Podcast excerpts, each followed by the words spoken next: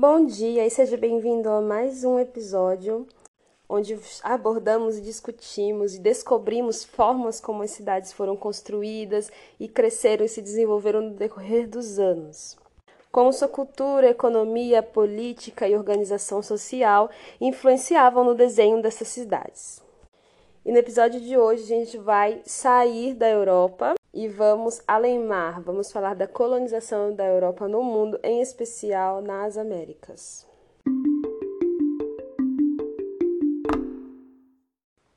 É neste novo cenário onde a Europa expande, né, além mar os seus territórios e começa a colonizar outras, outros territórios em outros continentes, que a gente vê que forças vão ser demandadas e é, interesses vão ser sobrepostos à pátria mãe.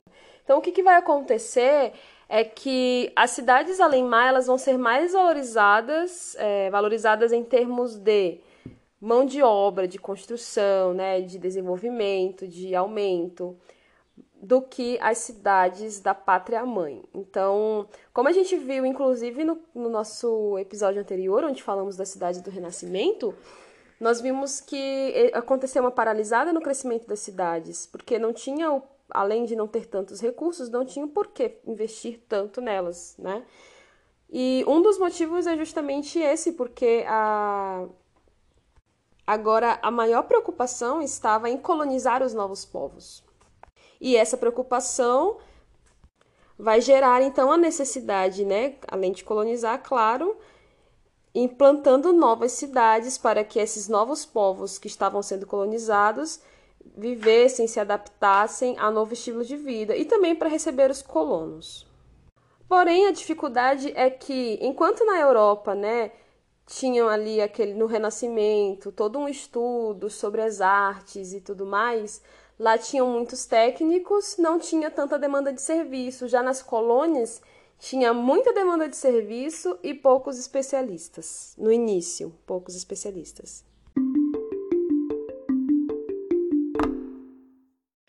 As duas maiores potências iniciais, né, que vão ali comandar o início das grandes navegações e vão descobrir novos territórios e vão se apossar de novos territórios, a gente vai ter a Península Ibérica, onde temos como maiores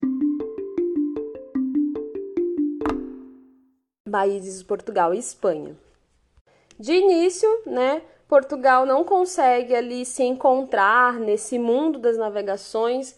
Ele vai é, abrir alguns caminhos, algumas rotas, Porém, esses novos lugares que ele encontra, né, nesse meio desse caminho, ele não tem muito sucesso de colonização, porque já são territórios ocupados, né, por, por grandes civilizações do Oriente que têm um, um potencial, né, para se defender, então acabam não permitindo com facilidade serem colonizados, ou encontram lugares que não são tão férteis, vamos dizer assim, em todos os sentidos. Até que, né, lá, finalmente, eles encontram alguns historiadores têm a teoria da conspiração de que não foi bem assim que encontraram, né, o Brasil, tipo, é, como que por sorte, mas isso daí não é assunto para o nosso podcast. Mas finalmente encontraram o Brasil. E a Espanha, por outro lado, eles vão se deparar com impérios indígenas e não é, conseguem impedir a colonização e eles acabam sendo colonizados. E é neste capítulo, neste momento, a gente vai falar sobre a colonização espanhola, tá? Então a gente vai falar sobre as cidades que foram colonizadas pelos espanhóis na América.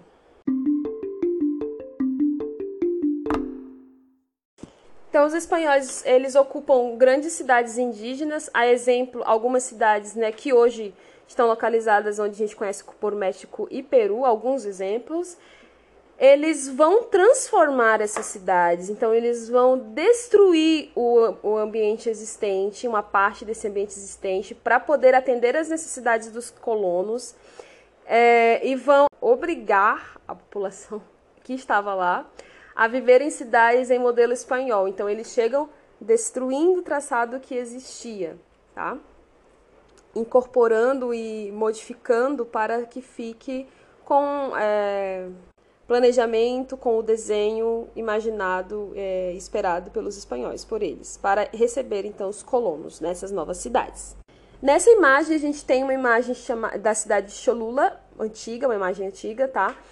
Que é no México, que mostra ali onde tem aquele pontinho vermelho, é um resquício de uma pirâmide asteca. Enquanto que aqui, ali naquela mancha com transparência azul, a gente tem o um reticulado do desenho implantado, da cidade implantada pelos espanhóis, tá? Então é um desenho totalmente retilíneo, com as quadras quadradas e praticamente todas do mesmo tamanho.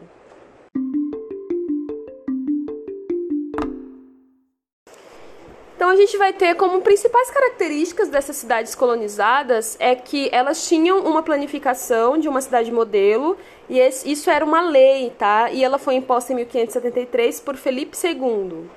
Então é, um, é considerada a primeira lei urbanística da cidade moderna e eu vou ler um trecho para vocês verem, né, um trecho dela, trecho do trecho, para vocês verem como era interessante as designações para essa cidade.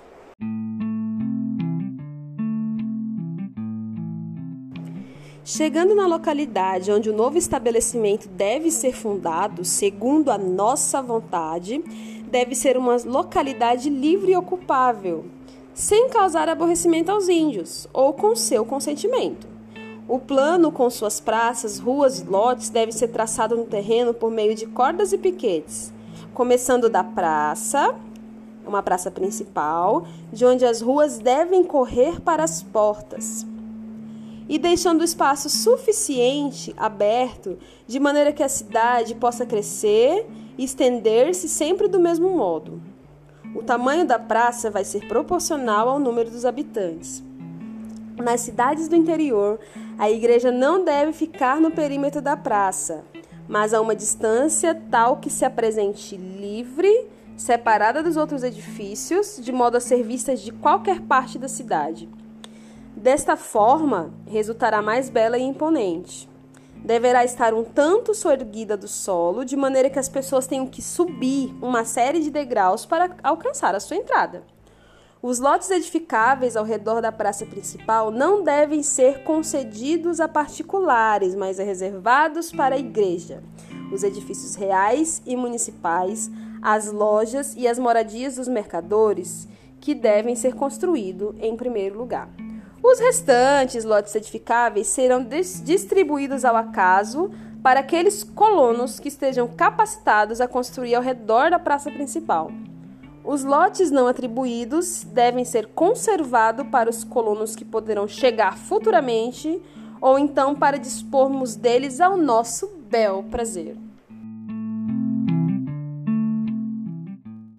Olha só que interessante. Então a gente vê aí, né, podemos identificar a presença da praça, existe um plano que, que deve acontecer ao redor da praça, onde é que deve ficar essa igreja, como é que ela deve ser, ela deve, deve ser alta, tem que ter escadaria. E a gente já consegue perceber que a cidade ela vai ser planejada, e assim como vimos na Ferra, em Ferrara, na cidade anterior, é, ela vai ficar por um tempo desocupada, esses, esses lotes vão ficar disponíveis para os colonos, os colonos que tiverem capacidade de construir, e eles vão então é, construir da forma que eles acharem que é a melhor forma.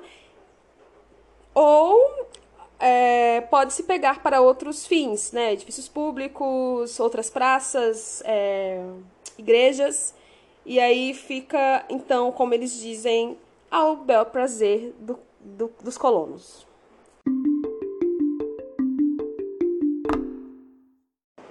Então, continuando as nossas características das principais cidades, né, colonizadas pelos espanhóis, pela Europa no geral. Elas vão possuir um traçado retilíneo em formato de tabuleiro, os quarteirões serão iguais, como a gente vai ver em umas imagens. Os edifícios importantes, eles se localizam no centro da cidade, é, conta com a presença da igreja, um passo municipal e as casas dos mercadores e dos colonos ricos ficam próximo então dessa praça, dessa igreja centralizada. No próximo slide, a gente consegue ver então uma imagem à esquerda Santiago de León, onde a gente vê exatamente a praça bem centralizada e as quadras é, totalmente regulares, todas com o mesmo tamanho e quadradas. não só as quadras quadradas, mas eles buscam, né, é, que as bordas também sejam retilíneas. Acima a gente vai ter a mesma cidade que eu mostrei uma imagem, que é Cholula, né, onde temos também novamente a presença de uma praça, onde tem um desenho de um, um, uma fonte, inclusive, a presença da igreja e os arredores da praça, representando ali algumas residências e mercados. É, eu acho muito legal essa representação da Cholula. É uma representação de mapa bem bonita. Não é técnico, ela é bem artística, mas é muito bonita. Continuando as características, assim como eu já citei, segue mais ou menos o exemplo de Ferrara, onde a gente vai ter uma cidade definida no plano, essa urbanização vai acontecer, a abertura, né, a definição das quadras, a abertura de ruas, mas os edifícios eles não vão vir ao mesmo tempo em que a cidade vai sendo construída. Então, essa, dessa forma, acontece que a cidade ela permanece vazia por um bom tempo, ah, vazios urbanos, nossa, parece que eu já vi isso em algum lugar. E os proprietários constroem da forma que eles desejam, o tal do bel prazer, como estava escrito lá na legislação. Sobre o crescimento, essas cidades elas podem crescer sem previsão de tamanho. Então, esses limites que tem a cidade, eles são temporários, é tanto que eles nem constroem muros. Diferente das outras cidades, onde a gente vê bastante a presença do muro, das fortificações, aqui a gente não vai ter uma diferença clara entre área rural e área da cidade. Até porque, mesmo que seja considerada área urbana, a gente tem muitos lotes vazios, então isso acaba dificultando um pouco essa diferenciação de área urbana e área rural na época. E sobre a paisagem da cidade, ela é uma cidade que não se preocupa tanto com o meio que está sendo inserida, porque ela vem totalmente retilínea, né? Então, a gente só pelo fato dela ser retilínea, a gente já percebe que ela não se adapta tanto ao meio, simplesmente tem que ficar reto. E dessa forma, diferente das cidades medievais, né, que nós temos ali ruas estreitas com as casas compondo a paisagem dessas ruas, e essas ruas elas não são retilíneas, então elas sempre causam uma surpresa e sempre tem um, uma visão diferente, diferente é, nesse momento aqui nas cidades colonizadas, a gente vai ter é, paisagens mais simples, porque é tudo muito reto e não tem é, tanto assim como também teve na, na no período do, do, Império Romano, não tem uma grande construção em massa de edifícios públicos e de obras de infraestrutura. Para finalizar, eu mostro para vocês dois mapas de cidade. A primeira cidade de Quito, mais uma vez, presença da praça, que é uma quadra, né, vazia, que é a praça todas as casas ao seu redor e é, o traçado ele é igual do início ao fim para a cidade. As bordas aqui no caso de Quito mudam um pouquinho, né? Mas o plano da cidade ele é um traçado retilíneo. Seguindo então para Guadalajara,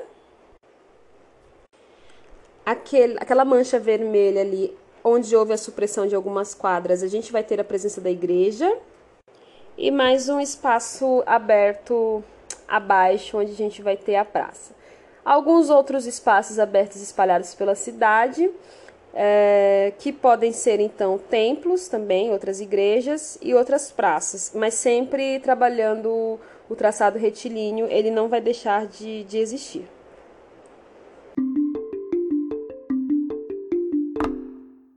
Finalizo então as cidades colonizadas pela Europa, em especial nas Américas. E a gente pode ver que é um, um tem, elas possuem características muito simples, muito, muito fáceis de descrever e também de, diferenciar das demais cidades.